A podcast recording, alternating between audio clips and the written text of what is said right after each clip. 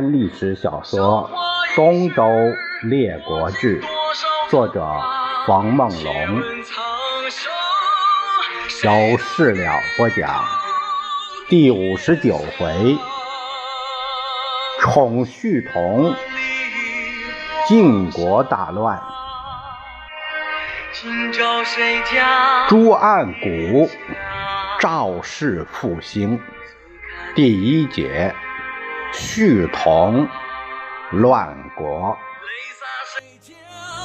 开剑旅行时，你兵秣马，女子写信，修我兵甲。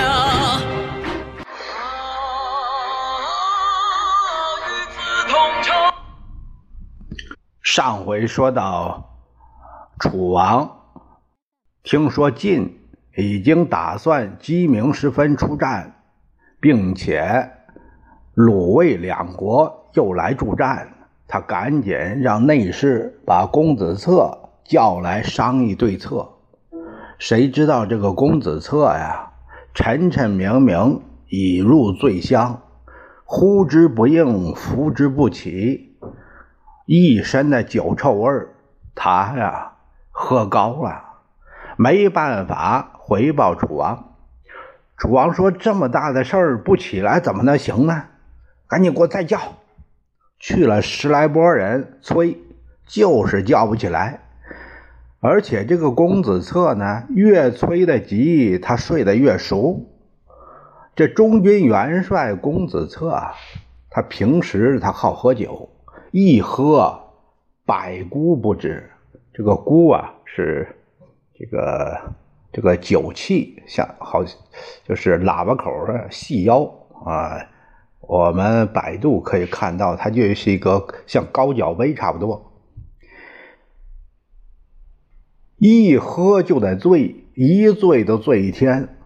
楚公王知道他这个毛病，这个每次出征都对他说：“必须你得戒酒。”现在这晋楚相持，有大事在身，他一滴都没喝。当天这个楚王中箭回寨，含羞带怒。公子策说：“两军各一疲劳，明天再歇一日，容臣从容熟记，勿要与主公学此大耻。”公子策辞回中军，他坐着寻思了半夜。也没寻思成什么好招来。他身边有个小警卫员叫谷阳，公子策很宠用他。他见主帅愁眉不展，愁思劳苦，这个客中就是藏有三重美酒。什么是三重美酒啊？呃，是这个用酒做酒。做三次，所以这个酒这个味道啊非常好，呃，不但味道好，度数也高。他闻了一口啊，递给公子策。公子策一闻，啊，酒啊！谷阳他知道主人想喝，但又怕左右给传出去。哎，不。不是酒，胡辣汤。公子策就明白了，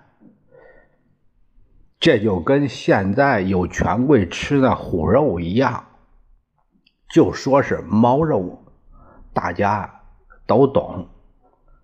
公子策滋儿一口就喝了，一吸而尽，顿时就感觉啊，甘香快嗓。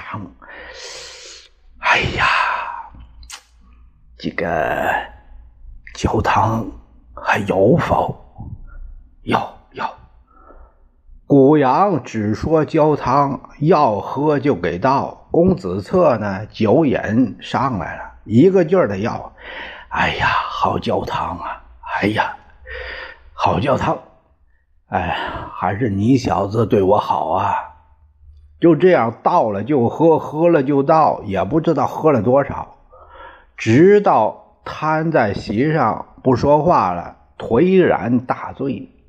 古阳一看，这才害怕了，他哭了。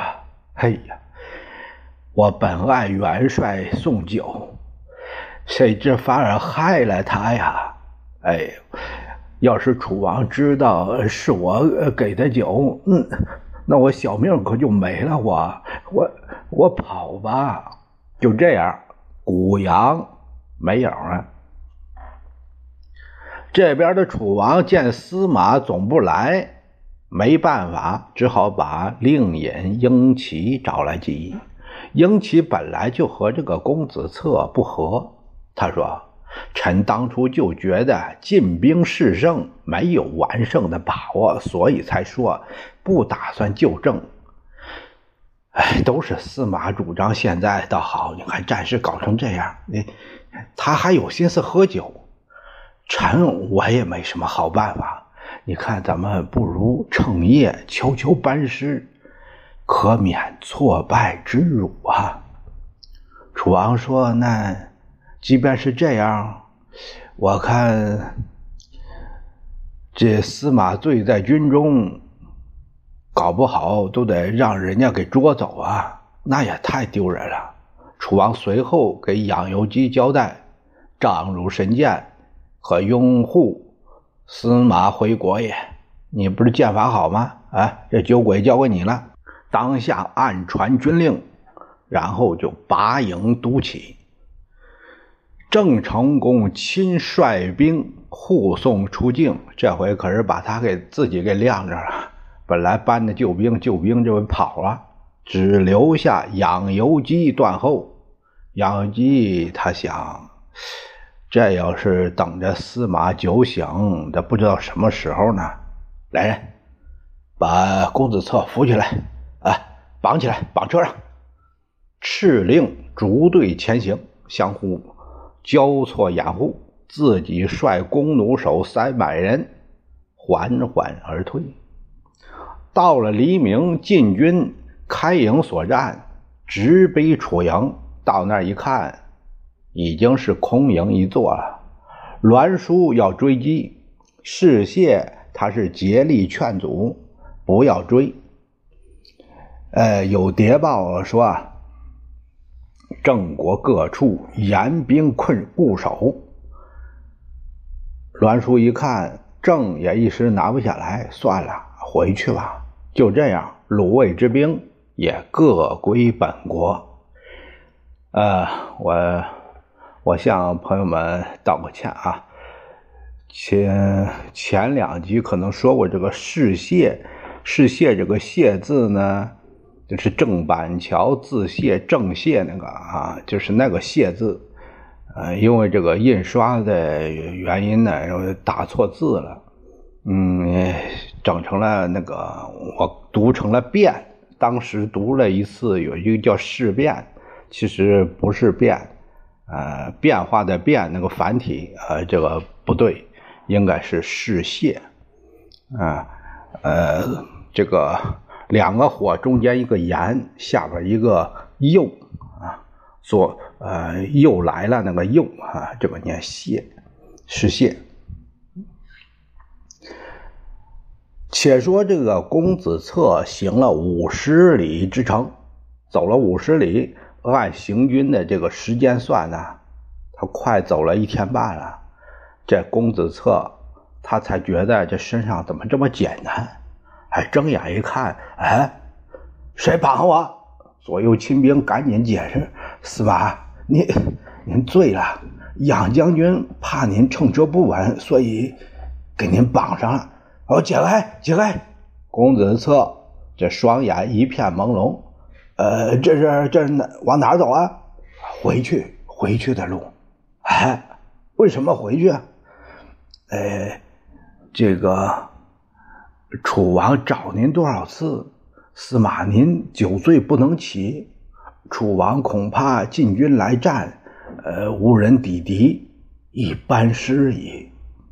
公子策大哭，哎呦，庶子。害杀我也！把姑阳给我找来。上哪找姑阳啊？早跑了。楚公王行走了两百里，不见后面有追兵，他这才放下心来。他想起公子策来了，别因为喝酒的事儿，呃，怕我怪罪再自杀，那麻烦了。于是他就给公子策带去话：“先大夫子玉之败，我先君不在军中，今日之战，罪在寡人，无与司马之事。哎，请他不要太自责。英奇怕这公子策不死，另派人对公子策说：‘先大夫子玉之败，司马所知也。’”纵武王不忍家主，司马何面目复临楚军之上乎？就是大王不怪你，你有什么脸面对楚军将士啊？公子策叹了口气：“嗨，令尹之大义见则，策岂敢贪生乎？”于是自缢而死。可见公子策啊，他是个没心机的人。公子策这个听了公公子婴齐的话，他就自杀了。你不知道他讨厌你吗？楚王是非常惋惜，损失了一员猛将，他叹息不已。这个。这次事件呢，是发生在周简王十一年。冉先有诗言酒误事。冉先呢，就是说的就是作者自己冯梦龙啊。渺目君王资老谋，英雄谁想困遭囚？庶子爱我反成害，慢说能消万世愁。晋厉公胜楚回朝，自以为天下无敌，骄奢淫逸，纵欲更是无所顾忌。士燮看透了晋国必乱，他郁郁成疾，不肯医治，使太柱起神干什么呀？他他都是说长生不老是吧？可是他只求早死，没多久他死了。他的儿子范盖接班了，呃，这段呢，这个蔡元放先生啊，他有个评价，他说啊这这看透了不行，就就，呃，自己窝囊死了。你说你，他意思说你得积极点啊。世界也看透了，你积极也是就这死，啊，他他的呃这个所处的环境。应该比蔡元放心里更明白。当时旭同最会讨立功开心，最得宠幸，立功就想让他为卿。可这卿位呢，不缺人呢。旭同说：“现如今三阙并执兵权，足大势众，举动自专，将来必有不轨之事。”不如除之。若除阙氏之族，则位之多虚；但凭主公择爱而立之，谁敢不从？你看看，当年伯宗办不到的事儿，让这个小人给点了炮了。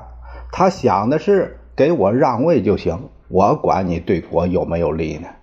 但在说辞上，总是要找大道理来圆一下。立功说：“确是反状未明，诛之恐群臣不服啊。”他说：“没有没有这谋反的证据啊，这不行。”鄢陵之战，确至以为郑军两下并车，私语多时，随后解围，放郑军走了。这期间必有通楚的事情。只需问一下楚公子熊伐，便知其实。立功就让旭同去把那熊伐找来问问。旭同又见了熊伐，公子想回楚吗？当然。啊，那好，只要你依我一件事儿，我就能把你送回去。违命，那我听您的。这旭同就趴在他耳边：“你要是见了晋侯，问起确志这事儿，你就这么这么这么说。听好了没有？听好了，办成，我就放你回去。”熊伐，他一听，连连点头，说：“我就按您说的，按您教的说。”旭同把熊伐。于是引至内朝来见，晋厉公平去左右。啊，却知有过与楚私通的事吗？你要说实话，说实话，我会放你回去。恕臣无罪，臣方敢言。哎，正要你说实话。啊，何罪之有？你就大胆的说。却是与我国子仲两人素来交情很好，呃，常常有书信来往。信中说，君侯不信大臣，呃，淫乐无度，百姓蓄怨。这样的人不能为我君主，人们心中更怀念襄公。襄公有孙明周，现在京师。等到有机会，我们南北交兵，我故意战败，这样你就可以趁机立孙周为君。到时候以楚为马首是瞻。这事儿就陈一人知道，其他的人都没听说过。要说起来，这套说辞啊，还真不是空穴来风。起因是晋襄公有个庶长子叫谭，啊，谈话的谈。自打赵盾立了灵公，谭呢就避居于周。他在周，周氏、周王室在那儿住下了，在那儿算是安家了。在单襄公门下，呃，生活。后来，这个谭在周生了一个儿子，因为是在周生的，所以起名就叫周。当时灵公被弑，民意都倾向于文公这一支，于是这才迎立公子黑豚。黑豚呐。传位给了欢，欢呢传位给了周普，到周普这儿麻烦了。周普，周普就是这个立功，呃，他呢严重过度，没孩子。有一种民意呢，就想把襄公这支为嗣，这股政治暗流。被旭同利用了，通过雄伐引出孙周这根敏感神经，不怕立功不刺激。雄伐话还没说完，旭同打断话，他说：“啊，怪不得前日鄢陵之战，这个阙抽与英奇对阵不发一箭呢，原来交情这么深呐。”却知明摆着放走郑军，主公还有什么可疑的呢？主公要还是不信，您可以派遣阙志往周告捷，让人盯着点儿要是有不可告人的目的，他必然会与孙周私下相会呀。哎，好主意，此计甚当。于是，这个。立功就派遣阙志献楚节于周，就是给周王报送捷报。要说晋，就说晋，说晋是打胜了，其实送不送无所谓，也不是周让他打的。胥同这边暗示人告诉孙周，晋国之政办在阙氏，现在是阙氏能当一半的家。现在温季来王都献捷，为什么不见见面呢？等到时候公孙复还故国，也算有一派势力支持啊。孙周啊，还真是个有想法的人。他认为对呀，于是却至一到周，这个公事办完，孙周就亲自，呃，到阙至公馆相拜。席间未免就打听谈论起本国的事儿，阙至呢就一一相告。两人谈论了几个小时，这才散了。立功这边的探子回来一说，跟熊法所说的一样，果然是实。于是，在他心里就有了除掉阙氏的打算，但当时没有表露出来。有一天呢，这个立功跟一个女人一起喝酒，他想吃鹿肉当下酒菜，呃，并且呢，说要就得要。马上这边就得做，可是这厨房里啊没鹿肉了，就让这个四人四人呢，就是太监四人猛张到市上去取肉。听这个取肉这意思啊，也也给不了钱。没想到这世上没有了，这怎么办呢？刚好阙至打郊外。那车上载着一只鹿从市上过，孟章一看，哎呀，是鹿，上去就抢，抢了扛起来就走，什么话都不说。却志哪受了这个？他是什么身份呢？估计他也不认识这个孟章。哎，光天化日，你就这样竟敢抢劫？他大怒。弯弓搭箭，就奔着这孟章的背影，嗖家伙就一箭，哎，一箭就要了孟章的狗命了，捡回了自己射的鹿。立功一听，他也没问怎么回事什么？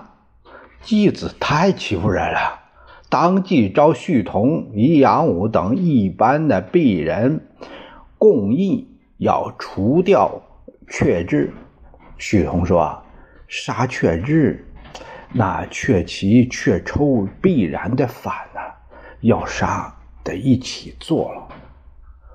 那这个一阳武的意思是，主公私人武装有八百人，以军命夜里突袭阙府，趁其不备，可以拿下。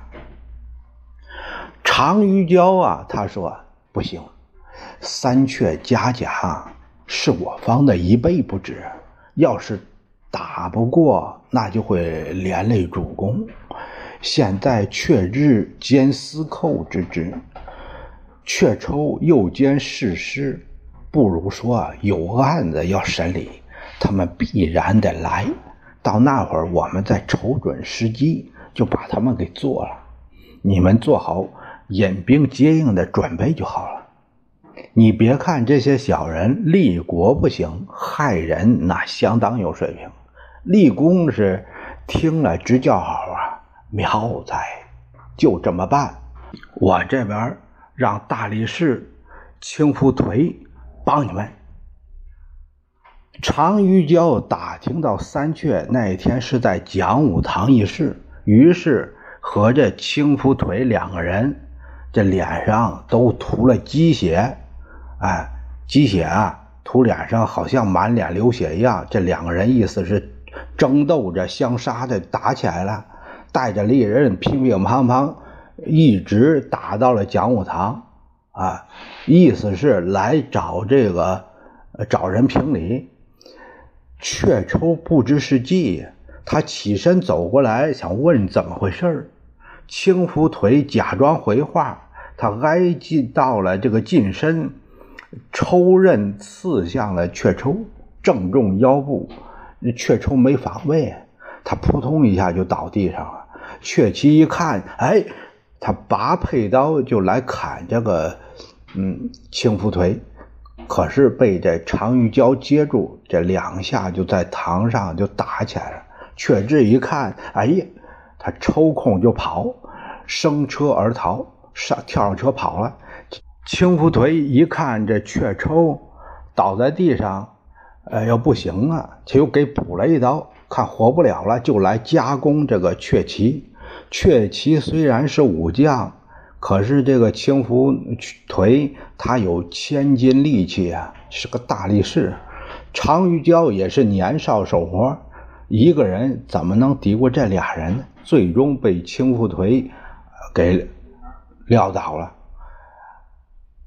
常玉娇一看雀志走了，跑了，这哪得了啊？不好，赶紧追！这雀志正坐着车跑呢，迎面正碰上接应的旭同、宜阳武，引着八百甲士过来了，口中喊着：“靖侯有旨，只拿谋反雀士，不得放走了。”雀志一看不妙，回车再想跑，劈面正撞上常玉娇，一跃上车。却志心里早慌了，这个不及措手，被常玉娇乱砍，割下了头。青福腿把雀旗、雀抽的脑袋都割了下来，拎着三颗首级，提入了朝门。有诗写道。吾道昏君臣不良，纷纷必幸善朝堂。一朝过听谗人语，演武堂前功臣王。原来是起战场，起战场啊！这个因为有点有点这个韵律不当，所以我给改了，改成了。功臣王，欲知后事如何，咱们下回再说。